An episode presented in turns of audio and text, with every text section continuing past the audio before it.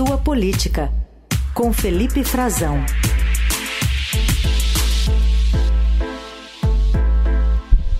Tudo bem, Frazão? Bem-vindo, bom dia. Bom dia, Carol. Bom dia, Heisen. Como vão? Excelente quinta-feira para vocês. Quente é... por aqui, hein? Não sei se aí tá quente, mas é, para mim dia ótimo, né? Eu, inclusive já estava falando com a Laís que eu podia ceder meu tempo pro Morelli, que eu queria ouvi-lo hoje hum. sobre o que aconteceu ontem à noite. Ó, no Maracanã. Eu entendo que você está feliz, que o, o, o, Abel Ferreira falou o seguinte aqui, ó, vamos já mudar a coluna. O Flamengo foi muito melhor que o Palmeiras, um adversário com orgulho ferido que não ganhou nada esse ano. Foram justos vencedores, falou Abel Ferreira. Verdade, mas ainda, ainda dá tempo, né? Ainda dá tempo. Tem coisa em jogo ainda, até o fim Tem do ano o Botafogo tá colaborando, viu? Tem Quero, coisa, eu gostei da manchete. A manchete do esporte ontem à noite, eu entrei no Estadão e olhei. É. Palmeiras massacrado pelo Flamengo. Eu achei até que o. Tava, tinha uma mágoa ali, viu? V vamos seguir com esses assuntos. vamos seguir com esses assuntos, daí a gente passa os seus pro Morelli daqui a pouco, então. Tá bom. bom, vou falar então dessas coisas mais relacionadas à política aqui, não que na reforma da Previdência a gente não teve coisas relacionadas ao futebol, por exemplo, né? Mas vamos focar um pouquinho sobre outra pauta que foi o Congresso aprovando a proposta que abre caminho para um belo fundo eleitoral de 5 bilhões de reais em 2024. Esse belo contém ironia, sendo que o orçamento previa lá nem um bilhão inteiro, né? Nem um milhão inteiro, né, Frazão?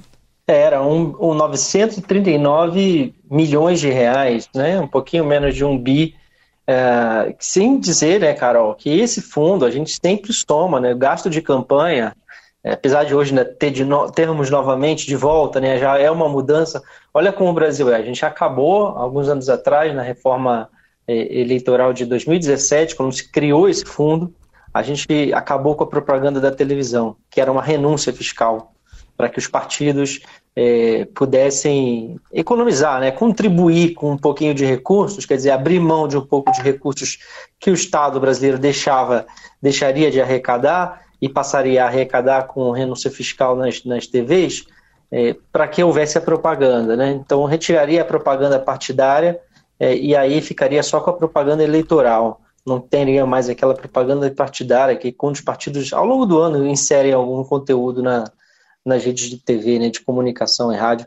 É, e aí isso já retornou, o Congresso já emendou isso, voltou atrás e, e nós estamos vendo já esse ano propaganda partidária de volta, o que exige que o governo é, compense as, as TVs. Portanto, é gasto também, né? É, ou, ou é renúncia de despesa, de arrecadação, né, melhor dizendo. E aí, é, o que colaborou para custear o fundo, fundão, fundo eleitoral, quando ele foi criado, já não existe mais. E, além disso, continua existindo o fundo partidário, né, que em anos eleitorais que seria para custear o funcionamento dos partidos, também pode ser usado em eleições, se houver algum, alguma sobra de despesa ali. Então, olha, que é de, vai ser de 1 bilhão, 1 bilhão, 1,4 milhões, né? É, o fundo partidário. Então já tem muito mais dinheiro. Mas eles não querem só isso, né? Eles querem mais, querem chegar a 5 bilhões e meio de reais. É, isso foi aprovado na Comissão Mista de Orçamento ontem, né?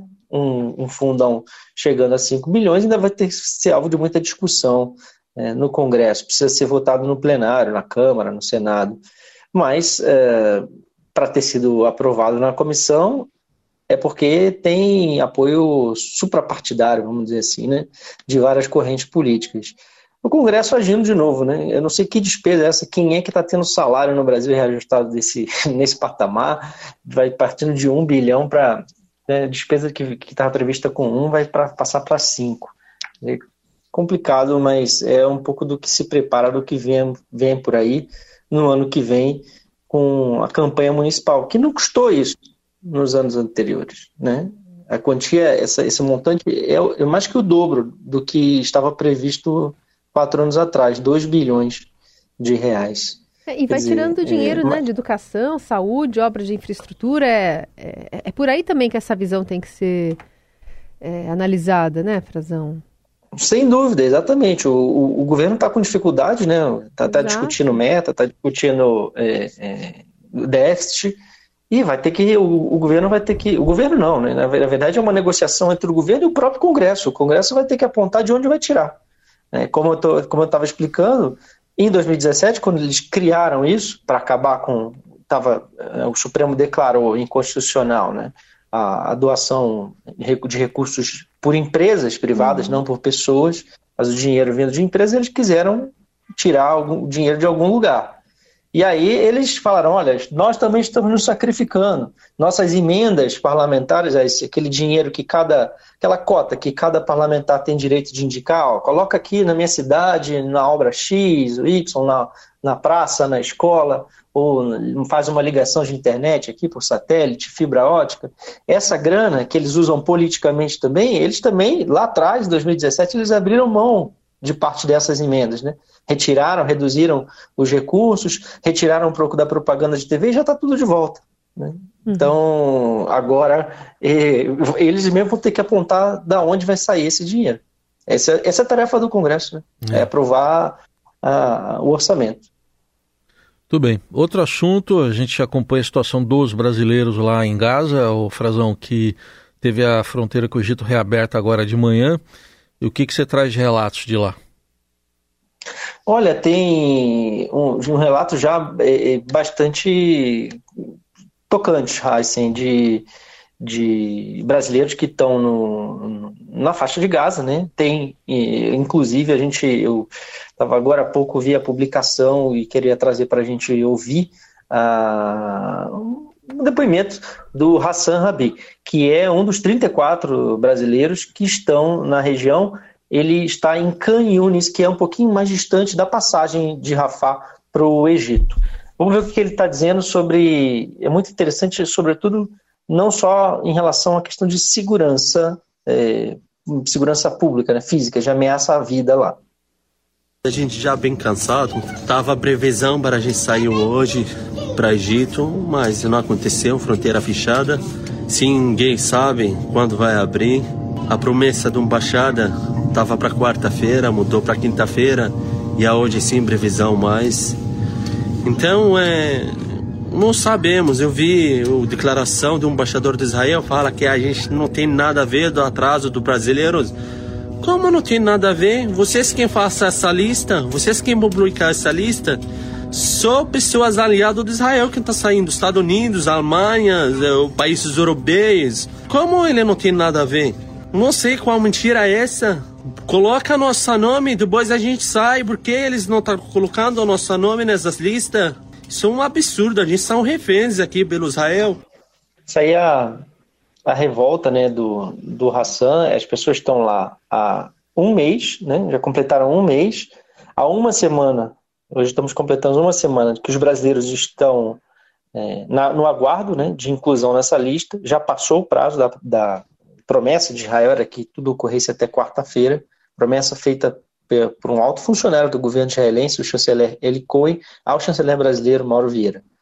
E não se cumpriu, não se, conseguiu se cumprir. Israel está dizendo, de outro lado, ontem o, declara, o embaixador de Israel, Daniel Zonchini, foi ao Congresso Brasileiro, foi conversar com a oposição, é, ju, ju, justamente né, fazendo uma, uma diplomacia política de guerra, né, é, dizendo que tentando sensibilizá-los, né, a classe política brasileira, mostrando as imagens dos ataques brutais que eles já mostraram à imprensa, né, daqueles ataques terroristas, do massacre que foi feito com Israel, e estava dizendo que, apesar dessas declarações, segundo ele, o Hamas é o único fator atrasando a saída dos brasileiros de Gaza por seus próprios interesses.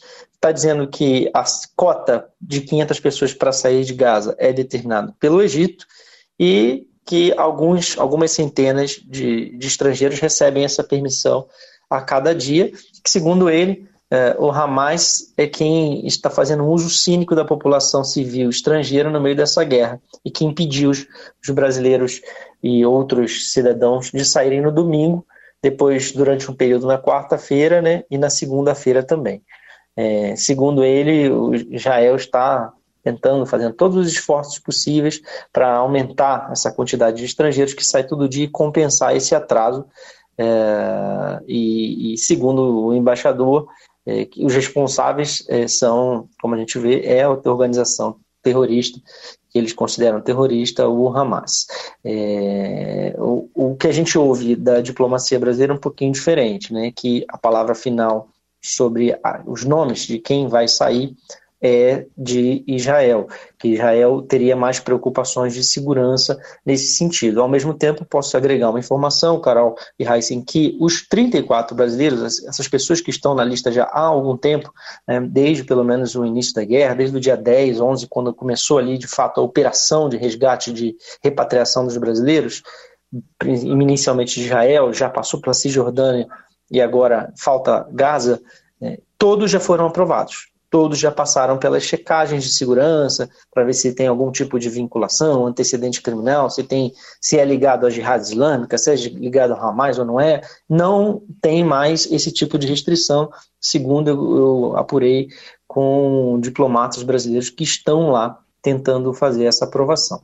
E segundo eles também, Uh, de fato, a fronteira é aberta pelo Egito, né, porque eles saem para o lado do Egito. O Egito estabeleceu, de fato, uma cota, Porém, isso foi em acordo com também com o Hamas, que também envolve o Hamas, via Catar e Israel.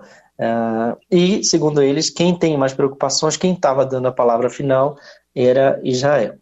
Então, a gente vê um choque de discursos claros sobre isso, né, e a situação do Hassan, que ele acabou, a gente ouviu ele falando mais aí sobre essa, essa revolta, né, mas ele também falava sobre, porque lá também não há só a guerra, né, os riscos de bombardeio, né, a guerra pela água, a guerra pela comida, a inflação, aumento de alimentos, e que eles estão sofrendo com isso tudo e que isso também é, vai causar morte. É um pouco do que as Nações Unidas estão dizendo também, Carol e Reis. Esse é o Felipe Frazão acompanhando toda essa movimentação direto de Brasília, trazendo atualizações para a gente no Jornal Doral das terças e quintas. Lembrando que essa coluna fica disponível para você ouvir também nas plataformas de áudio em formato podcast.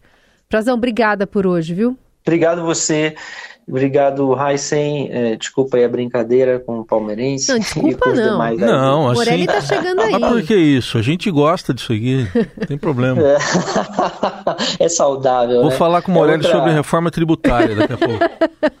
E, pô, isso. Fala, pergunta para ele por que, que o Bolsonaro de novo tentou entrar para derrubar uma reforma isso. e não conseguiu, embora tenha ali, tenha garantido ele mostrar alguma resiliência, né, algum apoio, mas aquelas mensagens de zap flagradas lá pelo nosso fotógrafo Will, Wilton Júnior, uhum. é, sempre de olho nessas movimentações. Sensacional, um furo de reportagem do Bolsonaro tentando mais uma vez é, sabotar uma votação que o governo dele supostamente apoiava, né? Mas Exato. as duas, né? A, a, a, reforma da Previdência tributária.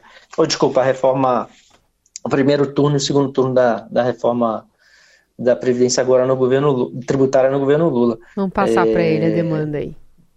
Verdade, né? Vamos ver, vamos ver. Tchau. Obrigada, tchau, tchau. Tchau, tchau.